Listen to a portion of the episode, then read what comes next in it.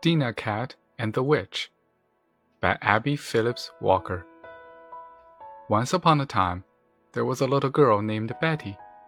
She was an orphan, and a bad landlord turned her out of her home. The only friend she had was a black cat named Dinah.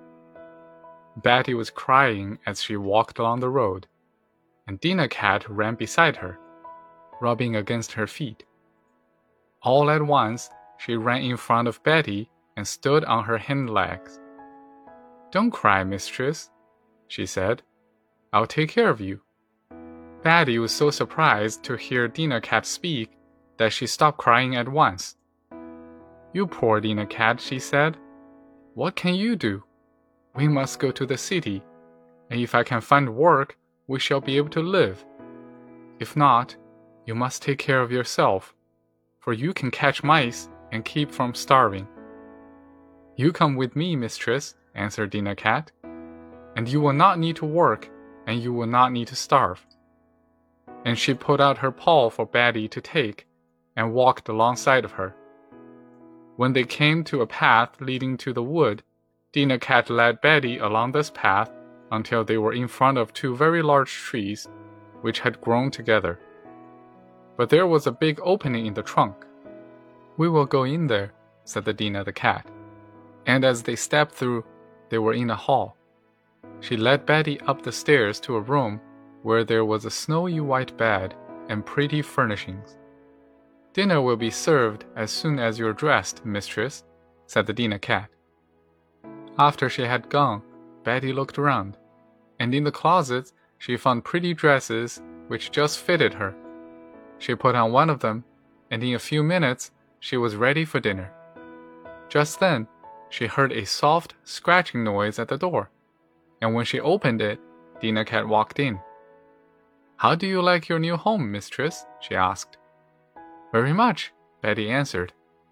But we cannot live in such a nice house. We have no money, and besides that, this house must belong to someone. And this dress I have on must belong to some little girl. I should not wear it. The dress did belong to a little girl, said Dinah Cat. But she cannot wear it now, and she wants you to have it. And do not fret about the house. It belongs to me.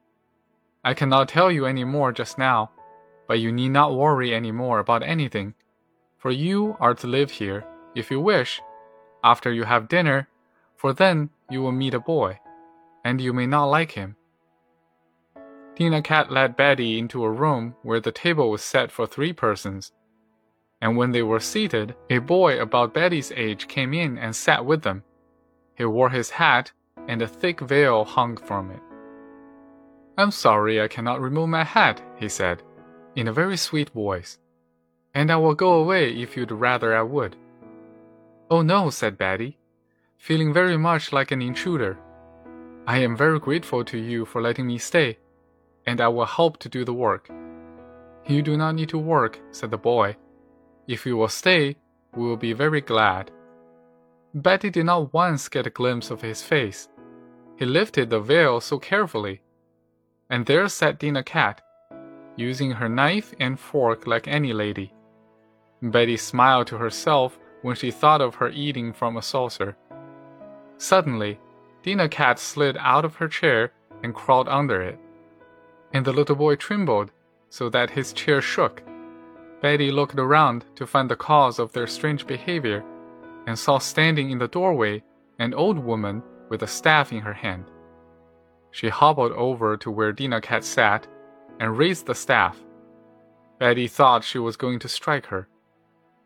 Don't you hurt Dinah Cat, she cried, running towards the old witch, who was so startled that she dropped the staff, and Betty picked it up. Don't let her have it again, said the boy. That is the cause of all our trouble. Betty threw the staff in a closet and locked the door. All this time, the witch was stepping backward towards the door by which she entered, and she grew smaller with each step. By the time she was out of the house, she looked like a black speck, and a breeze blowing just then carried her out of sight. But how shall we ever be ourselves again? said the boy. She has gone, and here we are in this state. Perhaps the stick will do it, said Dinah Cat. Betty wondered what they meant, and the boy told her that Dinah Cat was his sister before the witch changed her into a cat, and made his face so hideous that he had to wear a veil, and they had lived very happily together. But one day, the old witch came and wanted to live with us, and we let her for a while, but she was so cross and made us so unhappy, we told her she must go away. Then she brought all this change upon us, and every once in a while she returns and frightens us, for we do not know what she will change us into next. Let me get the stick, said Betty. Perhaps we can change Dinah Cat to your sister again. Betty opened the door of the closet, and instead of the stick, there was a bright streak of light. And walking on it was a little fairy who held a wand in her hand. You will soon be happy again, she told them. I have destroyed the stick, and the old witch will never return. Then she walked over to Dinah Cat and touched her with her wand, and there stood a little girl about Betty's age, in place of the black cat. Now close your eyes, said the fairy, for I want the boy to remove his veil, and his face is not pleasant to look upon. Betty did as the fairy told her, but I am sorry to tell you that she peeked a very little. Betty closed her eyes tight after the first glimpse and waited for the fairy to tell her to open them again. And when she did, there stood the boy with a very smiling face. His sister ran to him and put her arms around him. Now we shall be happy, she said, and Betty will live with us. How can we thank you? she asked the fairy. Oh, I shall be repaid by seeing you all happy, the fairy replied. And now I must go. Will we see you again? asked Betty. No, answered the fairy. I only appear when people are in trouble. And you will never need me again. The end.